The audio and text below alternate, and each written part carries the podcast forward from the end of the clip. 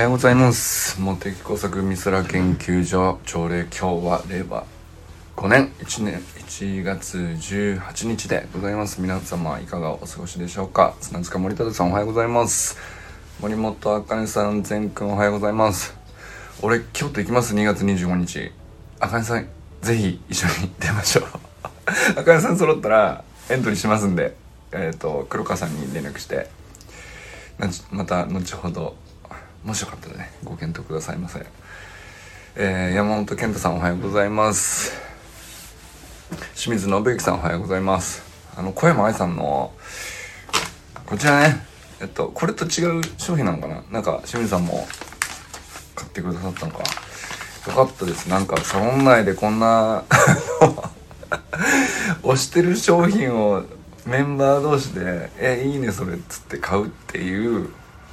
なんかやり取りしたかったんですよ。やっとできましたね。小山愛さんのおかげです本当に。これね体を作るだし今日もあの息子の弁当に 入れています。あのスープを入れるね。あの保温の容器あるじゃないですか。あれに毎回なんか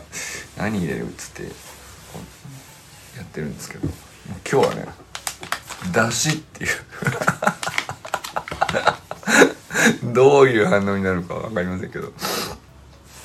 まあでもあの家族の中では比較的あの昨日今日だけだけど好評なんじゃないでしょうか。へえってなってるっていう。そんなになんていうか子供が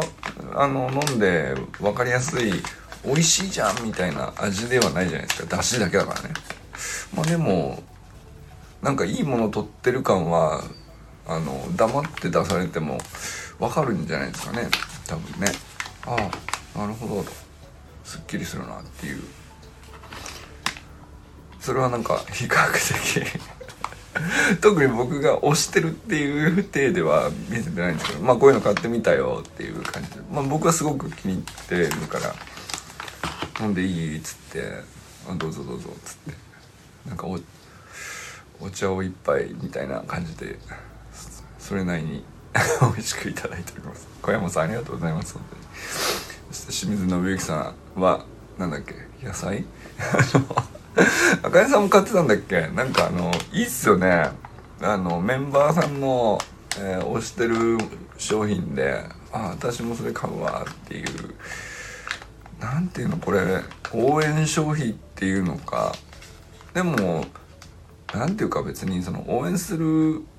理由がなかったら応援できないじゃないですか。でサロンメンバー同士だからだけでは応援できないですよね多分ね。やっぱり本当にちゃんといいもので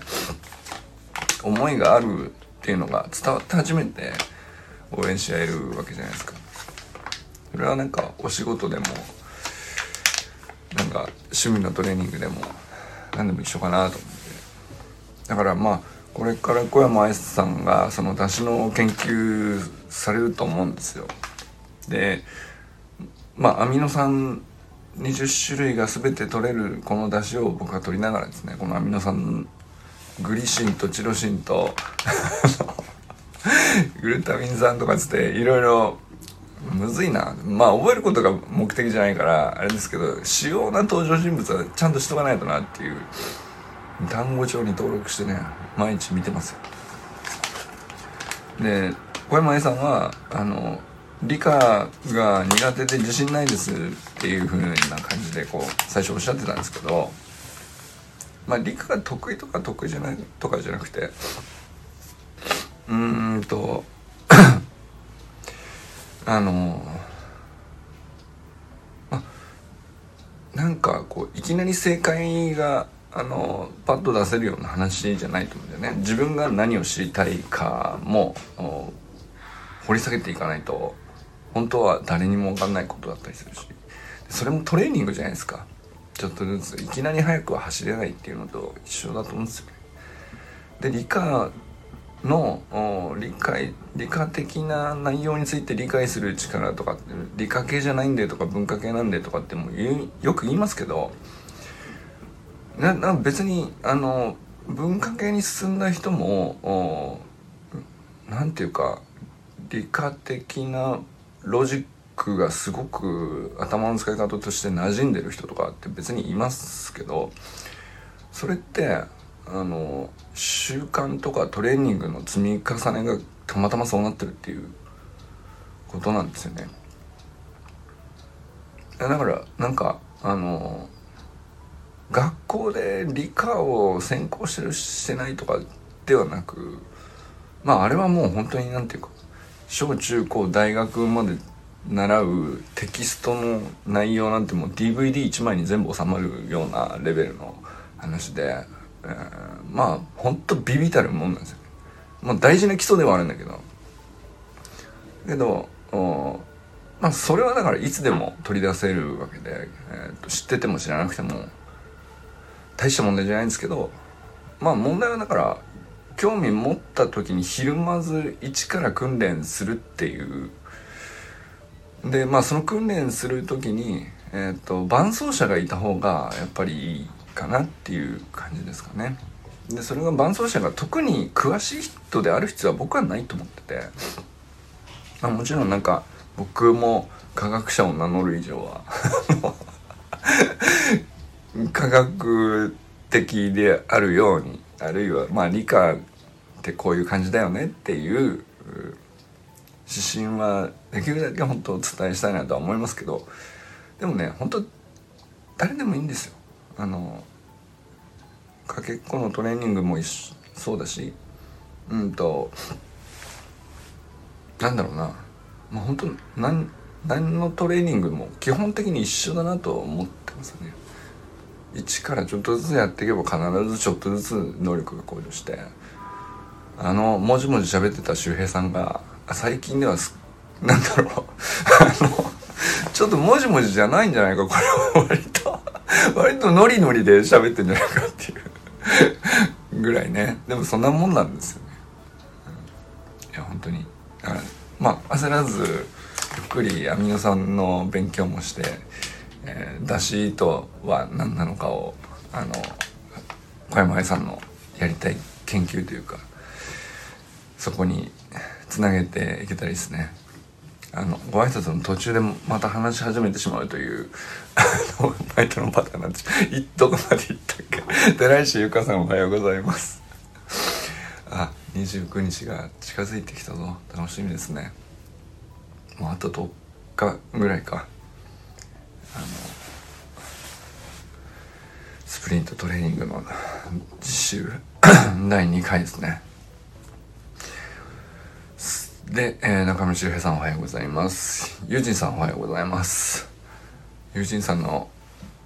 旅の放送めちゃくちゃ良かったですね。なんかちょっと3回ぐらい聞き直して、ちょっとじっくり考えてからと思ってたんですけど、いや、なるほど、深いなと思って。で、それを受けてなんですかね、砂塚さんがその旅と移動について切り分けて考えるみたいなことされてましたけど、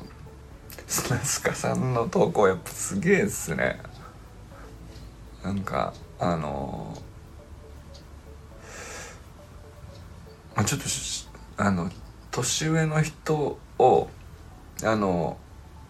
敵に回すような発言は 避けたいんですけどあの年上の人であずっと話聞いてたいなって思う人ってあの実はあんまり合わないです でだけど砂塚さんの話は多分ずっと聞いてられるなと思って。あのできれば酔っ払わずにシラフの状態で、えー、なんだろう特に盛り上がるとかそういうことじゃなく砂塚さんがあのヘリクスの素粒子の素材となるこう思考のベースみたいのを感じたいっていうか面白いですよね。なかなか僕ちょっと会えなかったタイプのやっぱ人なんだなっていうのをあの昨日の投稿を読んでて感じましたし。で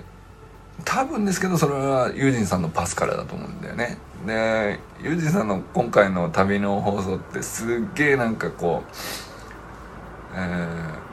ー、自習ノートではあるけどあ結構な力作だなと思いましたね。なるほどなと。生物学的に旅を捉えるっていう。獣医さんっぽいですね。いやいいなと思いました。面白かったです。そして中島明さんおはようございます。あのー、全君にさ公認インストラクターになったことを喜ばれるっていう時点でもう勝ってますよね明さんは。いやなんかもうこういう大人になりたいよねっていう姿だなと思って。明さんは。全君があんなに喜んでたよ。いやすごいと。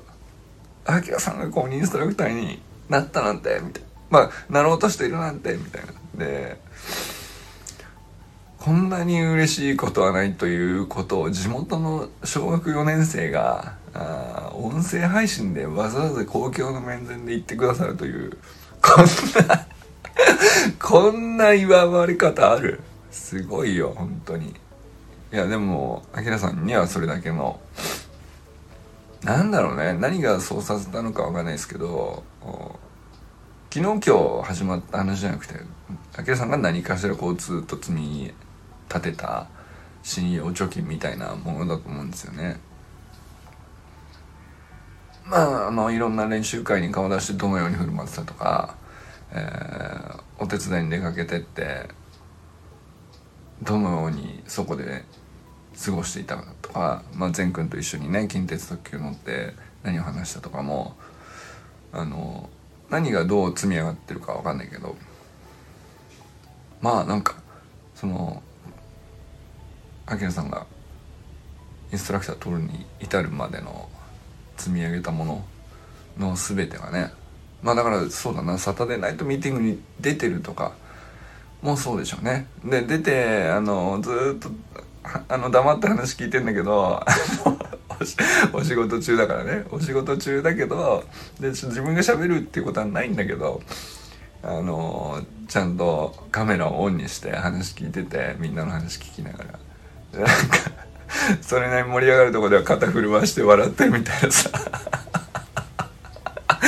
ああいうのだってさ一個一個積み重ねながらねあやっぱりあきらさんいい人だなって周りの人みんな思うよね。でたまに1分2分チラッと喋ったらすっげえ面白いみたいな。あのそういうのが全部積み上がって善くんが公認インストラクターになったことを心から喜んでくれるなんてやこんな美しいことがあるのかというのをね僕は昨日善くんの放送聞いてねあのいや善も素晴らしいんだけど相変わらず。なんつうんですかねあの2人の関係の美しさに ちょっとグッときましたよね。あ素晴らしいなとして。善はさちゃんと直くんにも触れて佐藤直くんおはようございます。直くんにも触れてさ直くんが今どうだろうインストラクターとしては一番若手なんじゃないかみたいなことまで頭いいなこいつとちゃんとものが見えてるというか。あの要するにあれなんだよね善くんってさあのなんていうのかな個人対個人でその人を見ていい人会う人とか面白い人とかっていうだけじゃなくてさうーんと組織とかコミュニティとかの全体像の中でその人のポジションをこ結構捉えられてるっていうことだよね。その全体に対して例えば修くんは最年少で一番若いインストラクターでとかさあのまあ明さんがいろいろインストラクターいらっしゃる中でこういうとこに大阪の地元でねあのー、自分の家が近いのもあると思うんですけどこういうところでインストラクターを明さんが取ったっていうことの意味を分かってると思うんだよね、うん、もうだからそうやってさ公認手続きとかまあこれからだと思いますけどアキラさんがそれをやる前にこういうなんかあの1人でもさ2人でも3人でも特定の人があの支持してくれてる状態っていうのが作ってる時点でも勝ちですよね。あとはもう一人ずつそれを増やしていくだけですもんね。なんていうかまあ教室を開かれるのかどうかちょっと分かりませんけど、まあ、練習会とかそっちのかなあの講習会とか。まあでもなんかあきらさんの会に参加したいっていう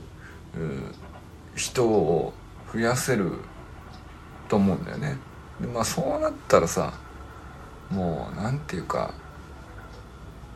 うんまあそうなってくると本当にチームの運営に近くなってくると思うんですよね。単発の練習会を主催するインストラクターでたまたま来る人が毎回違うっていう感じよりは秋葉さんのチームになんとなくこう毎回そこそこちょっとずつメンバー違うけどアキラチームに所属してる人であのその練習会に行くみたいな感じになりそうですごくすごく素敵な未来がこうバッとこう想像できてワクワクしますね。はい。そしてちょっとあれ？おはようございます。直くまでいたっけ？そして小山愛さんもおはようございます。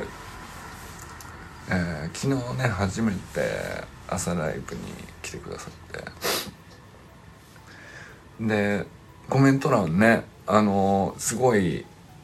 早速やり取りしていただいてあんななったの？実 はちょっと初めてかもしれないです。まあまあその出汁をの営業をしてるっていうのをそのまま、まあ、サロンでもその営業がしたいわけじゃなくて出汁の研究がしたいで来たんだけどあじゃあ僕も買いますっつって清水さん買ってあかねさんとかもあれ周さんとかもだっけ？ゆずさんとかコメント欄でさその興味あるとかこういうのサイトも直接行ってショップチャンネルも見てとかあのやり取りが朝礼のライブのコメント欄で行われるっていうのはいやなんかあのサロンっぽいじゃないですか。オンラインサロンっぽくないですか。いやあのこうなったらいいなのなんかまた一つ小山さんのおかげで実現できた気がしますね。あのなんですかねそれで僕やっぱりその食だしがきっかけで食に食の研究というか食の知識というか理解をもう一度こうちゃんとやり直そうかなと思ってて。でこのショップチャンネルに、え、体を作る出汁をあの使ってらっしゃる岡部友さんってねあの女性のボディメイクトレーナーの方なんですけど僕もファンだし妻もファンなのでもともと妻がね あの運動不足解消みたいので YouTube 見始めたっていうやつなんですけど。で久しぶりに岡部友さんの YouTube 見始めてなんかそうこういう話聞きたかったなっていうことを話されてるじゃないですか。なんか知識ももうもちろんね必要だから知りたいんだけどまあ、体を作るっていう目的の上で、えー、食を捉えてで何を体に入れて、えー、何をできるだけ取らないようにするとかあそれをこう自分の軸で自分の考えで自分で状況判断して正解不正解でこれは丸これはバスではなくて、まあ、自分の体が今欲するものをちゃんと自分で判断する自己判断するっていう思考回路ですよねそれをインストールできるように喋ってらっしゃると思うんですよね岡部さんって。でそれはうんと思考回路も、うんと、岡部さんの考え方自体をまるっとパクって、えー、入れればいいっていう話じゃなくて岡部さんはこういうふうに考えてこういうふうな価値観を自分で育ててって今こういうふうに至るからこういう見解を示すっていうそういう話でででもじゃあそれをまるっとそのままあなたもやった方がいいよとは絶対言わないじゃないですか。あれが本当にあの科学者だなと思いますねすごくそこに僕も共感していてあのまあなんだろう出汁の研究をするとかにおいても結局その知識は教科書に載ってるわけじゃないですか。ですそれが、うんと、覚えているといい悪いとかじゃなくてうんと出汁を取るということをうんどういう目的で捉えるとかまあ自分の味わいを追求する目的でも捉えられるじゃないですか。美味しくなるようにあるいはこのこういう料理に合うようにするにはだしとはどうあるべきかって言ったらそういう研究になるじゃないですか。だけどなんだろうな。ただ無添加で、えー、ただなんとなく体にいいは多分その受け手側からすると、まあ、体にいいと歌っているものがたくさん世の中にあるからあのどどのようになぜいいんですかっていうのが多分ね、えー、もうその人その人でこう千差万別の答えがあるわけですよ。じゃあその小山さんはどのように何て言うかポリシーというか思考回路の伸ばしていく軸を設定して私にとって出汁はこうだとでこのような価値観でこのように捉えているでそのように捉える上で必要な知識をこうちょっとずつ勉強して今に至ると。で営業しながらこういうエピソードがあってそこで自分が分からなかったことに興味を持って、えー知りたいと思って、えー、ちょっとずつ調べてたらこういうことが分かったと。とかっていうその小山さんにしかないこう思考プロセスがあってでそれ小山さんにしか設定できない雑誌の研究の中身があって私はこう思うよとこういうふうに捉えてますよと。で、えーでもあなたにはあなたの生活があるんで、えー、でその生活の中にあのちょっとでも役立ててもらえるようなあの話だと思って、えー、この研究をお伝えしますっていう感じになるとあの壁さんっぽいなと思って。あの話し口すっげえ優しくてよくないですか？あのぜひねあの岡部友さんの YouTube チャンネル見てみてほしいんですけどあのま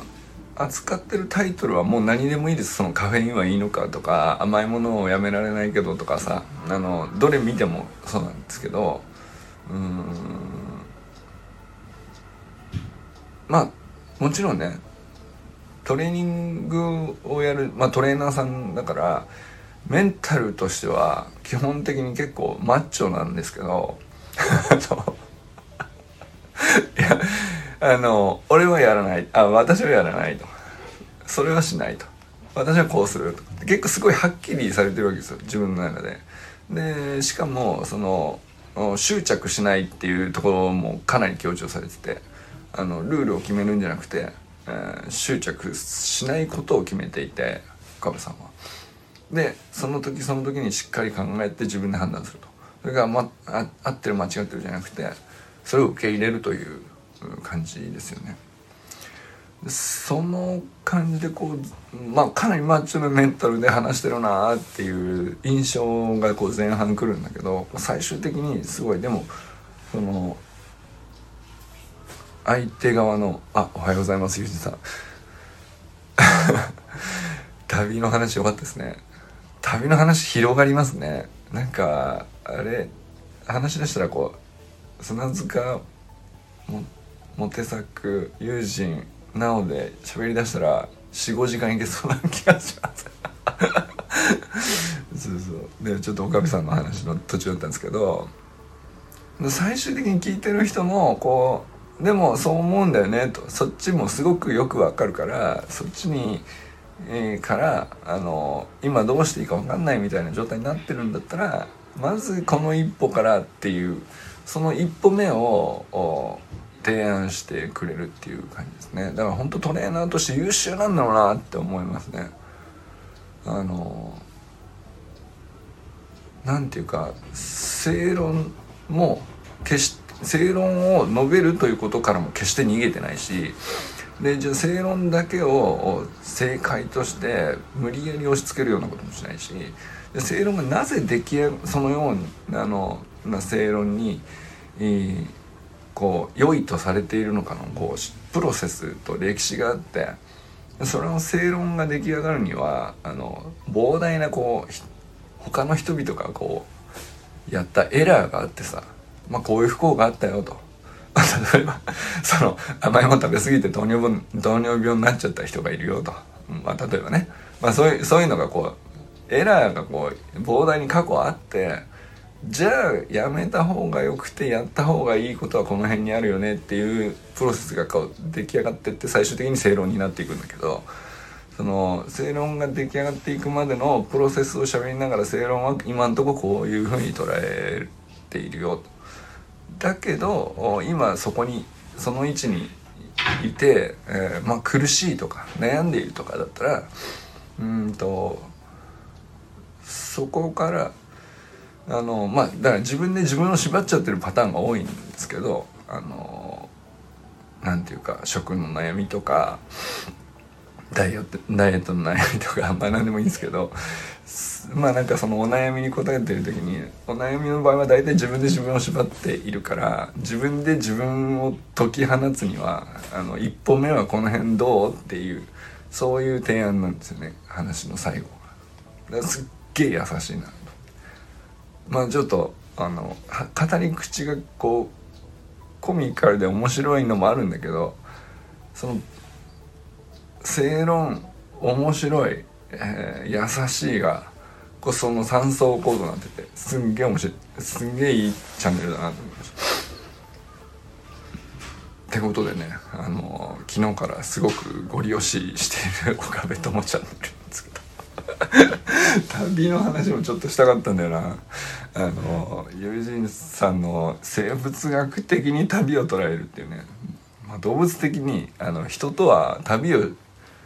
あのしてしまうもの生き物としてこう捉えると。か好奇心っていうなんかありそうでほ他の生物にもありそうであ確かに人間と食うっていう。そので移動しちゃったらさまあ獲物とかあの収穫物とかあの取れる範囲が広がるからそのメリットもあるんだけど環境変わって困難も増えるんで、えー、どう解決したらいいのっていうことを乗り越えなきゃいけないっていうでそれと好奇心とおまあ、どう整理つけるかってかなり奥深い話だなと。でそれはその過去のに僕人人間としてのこう経験値からの価値観でも語れるし、えー、生物学的に見たらあのこういう性質の動物はこういうふうに行動するものであると。だけど人間っていうのを生物として捉えるとこういうものであるみたいな言い方するとそれはそれですごく普遍的な話としてこう聞けるっていうか。そんな風に旅を深掘るなんてね。今までやったことないもんね誰もね。だから奈くんのあの割となんていうか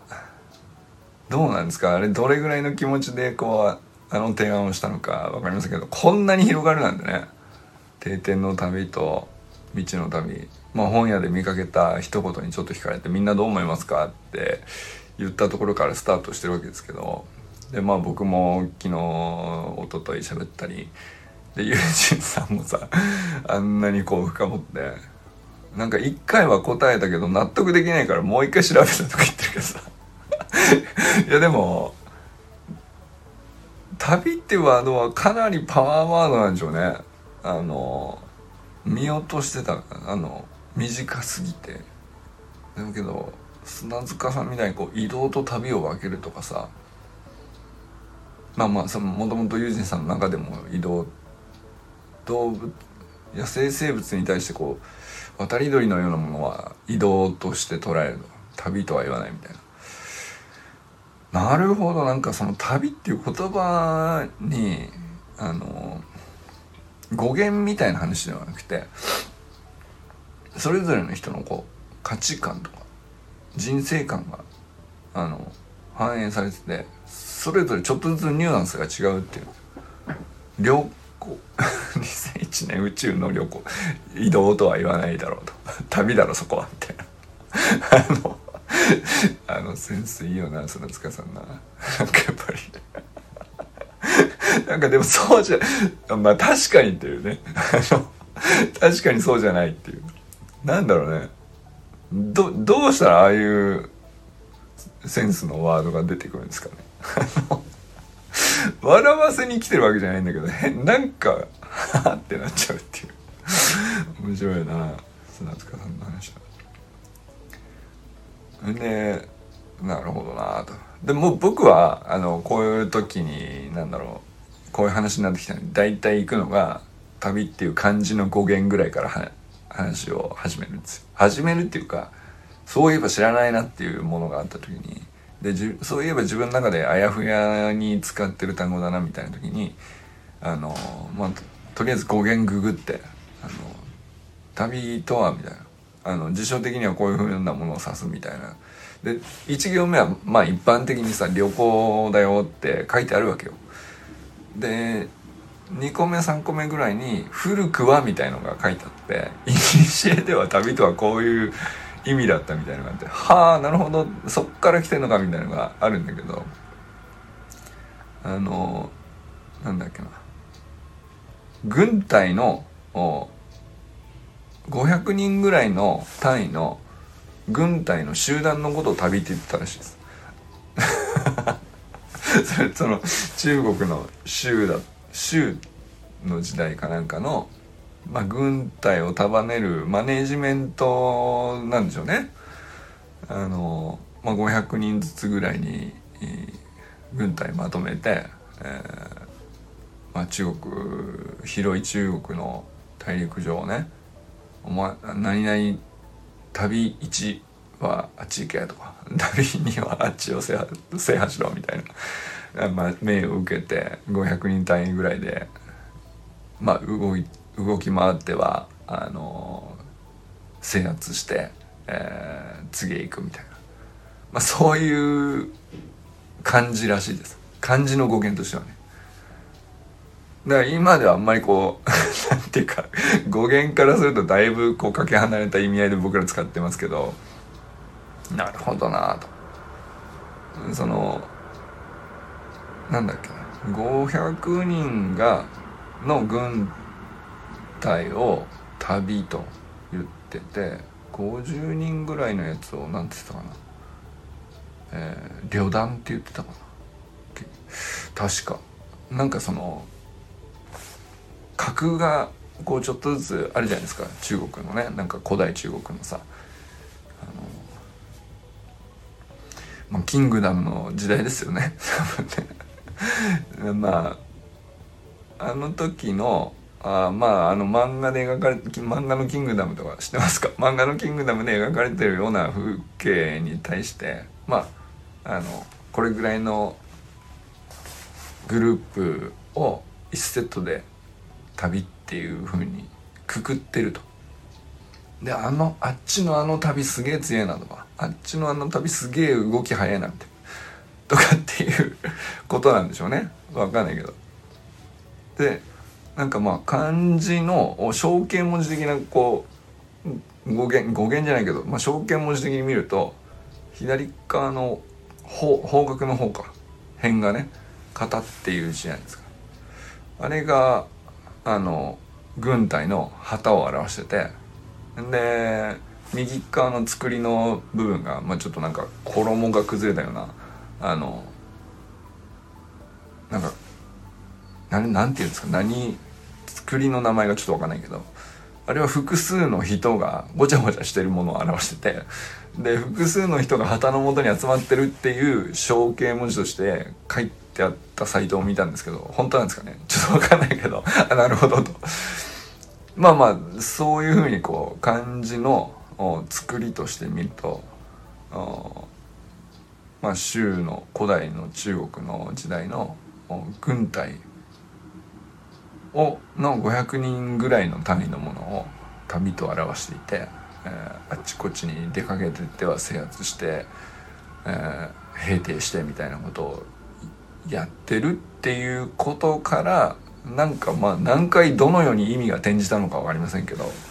まあ何千年 何千年の話ですからまあ何千年ってことはないか。まあ千年ぐらいかけてちょっとまあ日本に来たら日本にとっての旅はまた全然違う意味で使われたでしょうけどね。その日本漢字輸入してるけど全然違う意味とかニュアンス違うっていう感じで使ってたりするからさ。まあその後どのように意味が転じていったのか分かりませんけど。なるほどそこから来たかというね。なんか僕はなんかそういう文字にこだわって辿っていく癖があるんだなと思ったり。こういうところでもなんか自分が出ますよね。ユージンさんはなんか獣医さんとしてこう生物学的にたどり、ね、で砂塚さんは独特すぎてななんとくくっていいのか分かんないけどだからなんかそのお題って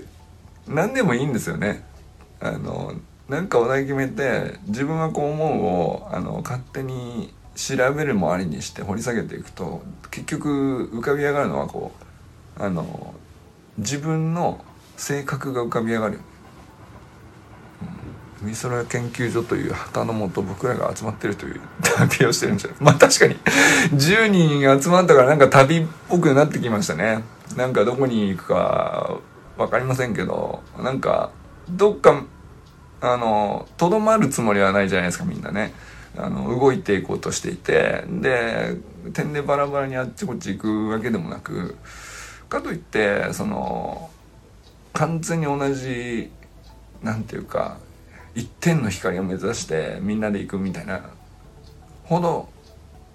あのはっきりしてるわけじゃないけどでもこうこれぐらいの距離感でちょっとずつまとまりながらあのちゃんと移動してますもんね、うん、それはおっしゃる通りですね。なんかすごい面白いですね。旅面白いななんか。あなんか話が止まらないんですが今日も一日皆さんどなたと笑いますでしょうか？今日も良き一日をお過ごしくださいませジンユジンさんありがとうございます。面白いな。美空研究所という旗のもとなるほど。確かにオーナーは旗を立てるっていうのはあのそこからはねあのいくらフラットにお互いやっていきましょうって言っても旗を立てたのは表参ですっていうところはね間違いないことで、うん、オーナーの役割ですもんね。いや良き旅をあの共にしてくださいましてありがとうございます。それではじゃあね。